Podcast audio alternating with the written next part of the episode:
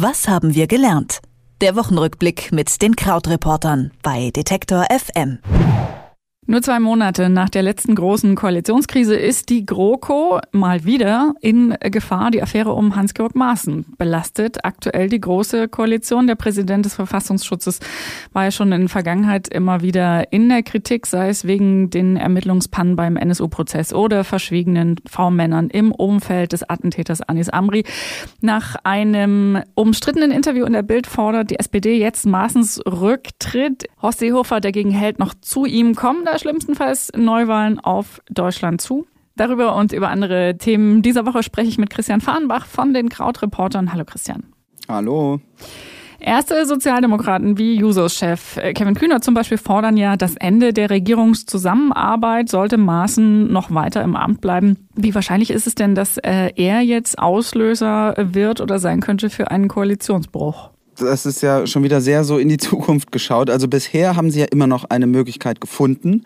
Aber ähm, du hast ja die Geschichte schon ganz gut nacherzählt. Da lohnt es sich vielleicht jetzt mal drauf zu schauen, in welcher Situation jetzt so die einzelnen Parteien sind. Also tatsächlich ist es ja so, äh, wie gesagt, dass Horst Seehofer sich schon sehr stark hinter Maßen gestellt hat. Er selbst argumentiert ja sowieso in dieser ganzen Chemnitz-Thematik relativ vorsichtig für seine Verhältnisse und wartet sehr viel ab.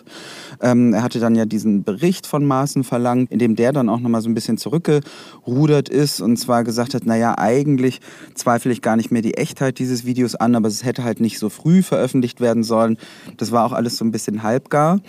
Horst Seehofer letztlich wäre der Mensch, der als Innenminister verantwortlich ist, um Maaßen zu entlassen. Aber der ist eigentlich im Moment schon so hinter ihm, dass das wahrscheinlich nicht passieren wird. So, dann gäbe es halt noch die Kanzlerin, bei der weiß man gar nicht so genau, was die denkt über die Sache. Da wäre es aber wiederum sehr, sehr ungewöhnlich, wenn sie an Seehofer, also dem zuständigen Minister, vorbei entscheiden würde. Und dann gibt es natürlich die SPD, die äh, sich für die Entlassung einsetzt, aber wo man eben auch nicht weiß, okay, ist das jetzt wirklich so wichtig als Thema, um die gesamte Koalition ja, auf die Probe zu stellen oder ähm, ja, zur Disposition zu stellen. Ähm, und tatsächlich scheint es auch so zu sein, gestern haben sich ja dann äh, Seehofer, Merkel und Andrea Nahles getroffen, anderthalb Stunden über das ganze Thema geredet und sich ohne Ergebnis vertagt. Jetzt soll es am Dienstag weitergehen. Also diese Ratlosigkeit, die ich jetzt so halb im Erklären habe, scheint es auch an anderer Stelle noch zu geben. Das andere Thema, das diese Woche Deutschland offenbar beschäftigt, zumindest kriegt man den Eindruck, ähm, ist äh, RWE im Hambacher Forst. Da wird äh, geräumt, um dann doch noch Rodungen beginnen zu können dieses Jahr, während die Kohlekommission noch bis Dezember eigentlich arbeiten will oder soll an einem Vorschlag für den Kohleausstieg. Kann man da nicht einfach mal abwarten als RWE? Warum muss das unbedingt alles jetzt und sofort sein?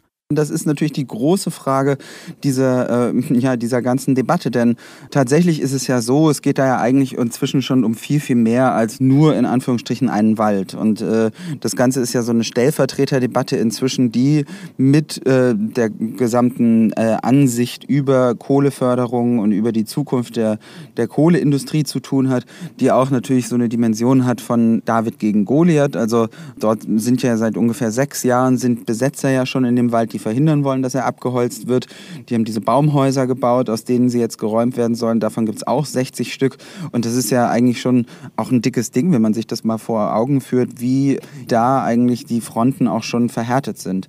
Und ähm, tatsächlich ist es eben so, dass jetzt ja, die RWE argumentiert, okay, wir haben das Recht auf unserer Seite. Es gibt politische Entscheidungen, dass wir ähm, den Hambacher Forst nutzen können oder dass wir den für diese Förderung quasi äh, äh, Förderung von, von Kohle abholzen dürfen. Es gibt ähm, richterliche Bescheide, die diese politischen Entscheidungen bestätigt haben.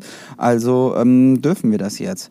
Und jetzt kannst du natürlich immer noch argumentieren, okay, eigentlich wäre es jetzt äh, vielleicht an der Zeit, dass ein Unternehmen auch erkennt, dass es vielleicht ein zu hoher Preis ist, gerade wenn das jetzt mit so einer großen politischen oder sozialen Debatte verbunden ist. Aber Diese Anzeichen gibt es im Moment nicht.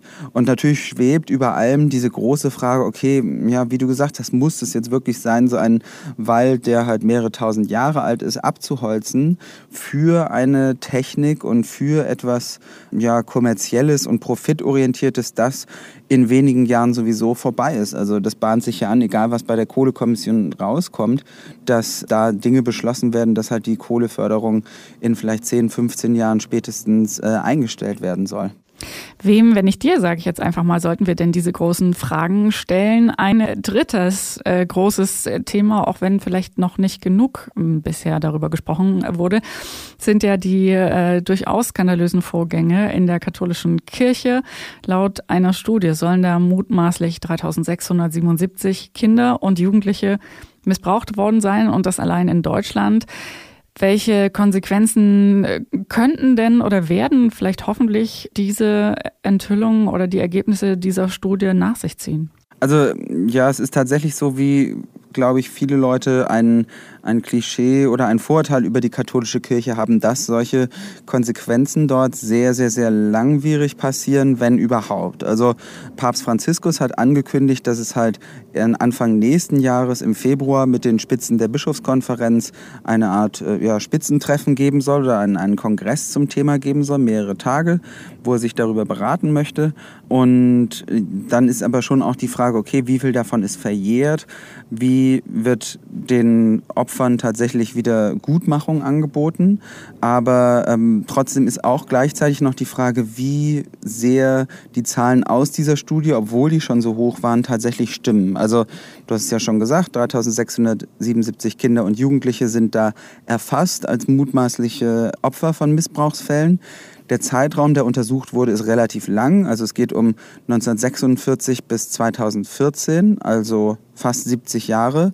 Aber trotzdem sind es immer noch mehr als 50 Kinder pro Jahr. Und was eben auch krass ist, ist diese Zahl 1670 Kleriker sind aktenkundig geworden, also 4,4 Prozent. Das heißt eigentlich so, ja, also so ganz, ganz grob auf 20 Menschen der katholischen Kirche, die man kennt, kommt halt einer, der sie missbraucht hat.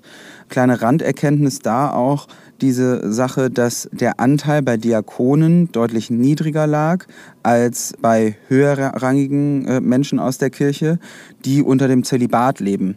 Also heißt tatsächlich, dass sich auch bestätigt hat in dieser Untersuchung, wer unter dem Zölibat lebt, da gibt es dann halt eine größere Korrelation mit solchen äh, Missbrauchsfällen. Das ist so eine Debatte, von der vielleicht auch Kirchenreformer sich jetzt erhoffen, dass möglicherweise die nochmal angestoßen wird, ob es möglicherweise sinnvoll sei, das Zölibat aufzuheben, um sozusagen ganz blöd formuliert da den Druck rauszunehmen äh, äh für diese Männer.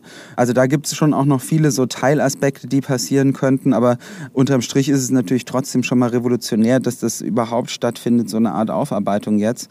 Aber es ist alles sehr, sehr langwierig und auch jetzt die, die äh, Erhebung jetzt hat ja auch schon über vier Jahre gedauert. Alles, muss man sagen, keine besonders erfreulichen Themen in dieser Woche, über die wir gesprochen haben mit Krautreporter Christian Fahrenbach, unter anderem Verfassungsschutzpräsident Maaßen und ähm, wie er die Koalition belastet, die Missbrauchsfälle in der katholischen Kirche, über die wir eben gerade nochmal gesprochen haben, und die Räumung des Hambacher Forstes. Das alles haben wir gelernt oder hat uns beschäftigt in dieser Woche. Und ich sage vielen Dank, Christian, dafür. Und vielleicht haben wir mehr Glück nächste Woche mit schöneren Sachen. Wir versuchen es. Bis dann. Danke. Tschüss. Was haben wir gelernt? Der Wochenrückblick mit den Krautreportern bei Detektor FM.